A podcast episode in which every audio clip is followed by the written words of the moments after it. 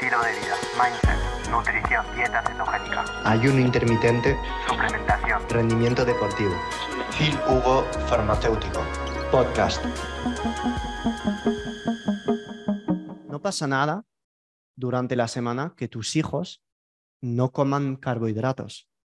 Si de hecho la dieta cetogénica se ha usado para autistas, para personas epilépticas, porque reduce la hiperactividad cerebral, porque las cetonas equilibran el ratio glutamato-GABA, disminuyendo el GABA, que es un neurotransmisor que activa el sistema nervioso, y como el GABA es el metabolito del glutamato, y que en epilépticos lo que se observa es un aumento de este glutamato respecto al GABA, la dieta cetogénica lo que hace es aumentar el paso del glutamato a GABA y entonces les calma. Y es por eso que la dieta cetogénica ha demostrado desde 1920 puede ser útil en epilépticos. Y hoy en día, ¿para qué se usa la dieta ceto? Desórdenes bipolares, trastorno bipolar, ansiedad, depresión, esclerosis múltiple, migrañas, porque ya se sabe que la dieta cetogénica calma el sistema nervioso.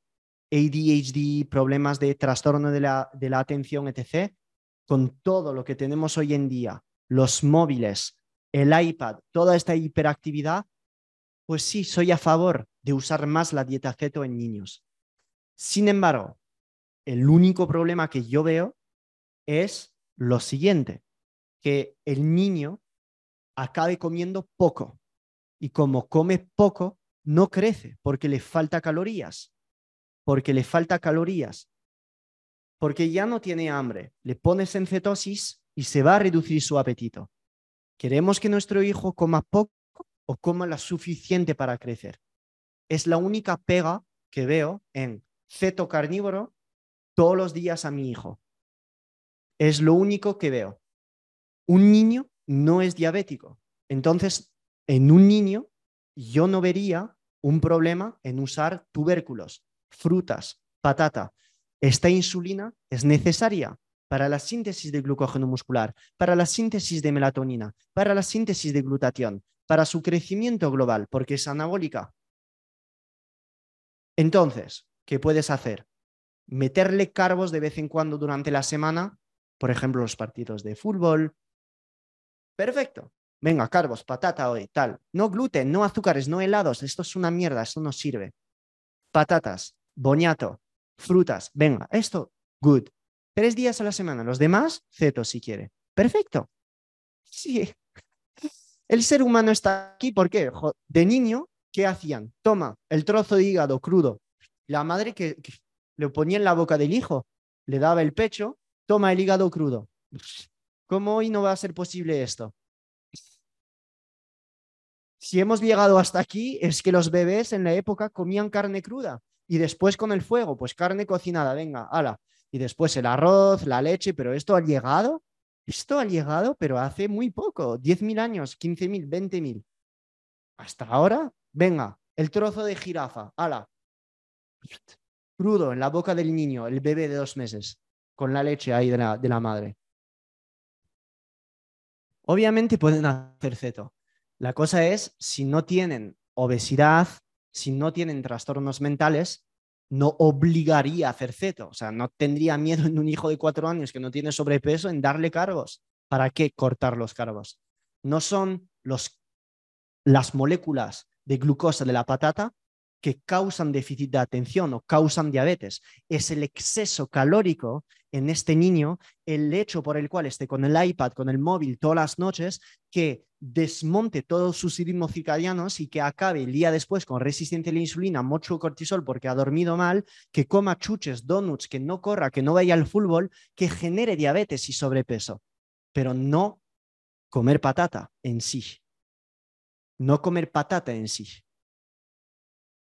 No es el pico de glucosa que es malo, es el exceso calórico o el posible exceso calórico generado al final de la semana porque está comiendo demasiado, con demasiados aceites vegetales, con demasiados azúcares, con falta de deporte, que esto genera obesidad, diabesidad, obesidad con diabetes, pero no el hecho de comer una patata, no es el pico en sí que es malo.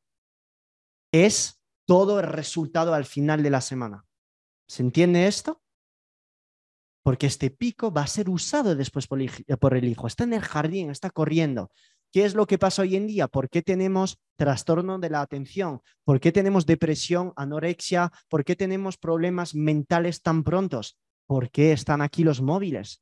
¿Por qué el cerebro está ahora detectando un montón de imágenes, está durmiendo peor por las noches y entonces estamos generando una resistencia a la insulina mucho más joven que hacen que los niños ya no puedan sostener tanta carga de, de carbos? Y esto es Así es la vida, es así. La evolución del ser humano ha hecho llegar todas estas pantallas antes, las bombillas antes. Entonces, entonces hay que saber jugar con herramientas cuando somos padres nutricionales, en este caso, la dieta ceto y el ayuno, que van a ayudar a recuperar esta sensibilidad a la insulina, pero sobre todo, pero sobre todo, que estén corriendo por ahí los niños que estén fuera, que se ensucien las manos, que estén de pie en, la hierba, que estén al sol, que estén en los columpios y no que estén en el sofá con el iPad. No es normal. Pero claro, no soy padre, no soy nadie para decir cómo tenéis que educar a vuestros hijos. No soy nadie, no me permito dar consejos así, pero sensibilizaros que no es por comer una patata o un boñato o una manzana o un niño que va a tener diabetes o trastorno de la atención puede hacer ceto los niños, ¿cómo no van a poder hacer ceto? O sea, si le das huevos y le das hígado, ¿en qué esto es malo?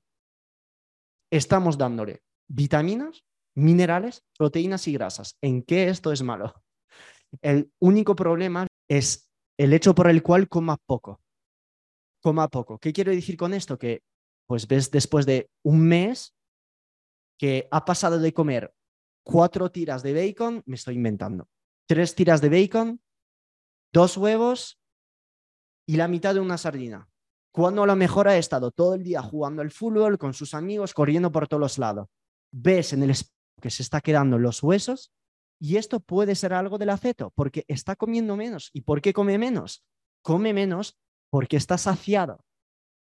Entonces, en un niño con una tasa de secreción de hormona de crecimiento tan alta, hay que obviamente tener cuidado, porque lo que queremos es que el niño crezca. Queremos que el niño tenga buenos huesos, tenga músculos. Entonces, si se queda corto de calorías, pues no, se va a estresar y no va a crecer. Por eso, no le veo sentido ser tan estricto como carnívoro a mi hijo porque los carbos son malos. No, no, no. Dale su manzana, dale su fruta, dale su, su boñato, su patata, pero cuando haya, cuando haya corrido este día, cuando se haya eh, estado con los amigos, jugar al fútbol, cuando se haya movido. Si está en el sofá porque tiene fiebre, eh, tiene lo que sea, vomitando, en este momento no es útil. O sea, el cuerpo va a recibir esto en plan, ¿qué voy a hacer con toda esta glucosa? ¿Entiendes? Ah, yo si tuviese niños es lo que haría. Es lo que haría, básicamente. Ah, yo de niño, mi madre me daba desayuno, cereales, leche, pan, eh, chuches, todo, estaba todo en casa. Y yo vengo de una familia española con porciones de putos locos, donde estaba ahí el arroz y ahí te vuelvo a poner. O sea, vengo de una familia donde se come muchísimo y mi padre con un restaurante. Es en plan, no hago un pollo para cinco, no, hago la mitad de un pollo para dos personas, ¿sabes? Entonces, he estado acostumbrado a comer demasiado. Y de hecho, fíjate que yo soy un niño epiléptico. Fíjate que mis crisis de epilepsia las he tenido durante mucho, mucho, mucho tiempo. Y claro, en la época cuando me mandaron al hospital, jamás me han dicho, pon tu niño en dieta ceto, que las cetonas son bueno para el beta, eh, por el, beta hidroxibutirato, síntesis de DNA. Bueno, no sabemos lo que es. Eh, tengo un ojo, por favor, por las mañanas cuando despierte. Genial. Genial. Cuando a lo mejor, cuando a lo mejor si no hubiera estado con tantos carbohidratos, tanto trigo, tantos cereales, no hubiera tenido estos problemas. Claro. Entonces, sí, yo en niños sería bastante a favor, ceto, carnívora, pero no ser sectario. O sea, no. Sería yo sectario en un diabético de tipo 2 con sobrepeso que no entrena, ya soy sectario. ¿Para qué vas a consumir carbos si ya tus depósitos están llenos y que tienes resistencia a la insulina? ¿Para qué te voy a dar más? ¿Para qué? ¿Para qué te voy a dar más? Pero en niños, no tan sectario. Tres días a la semana. Let's go.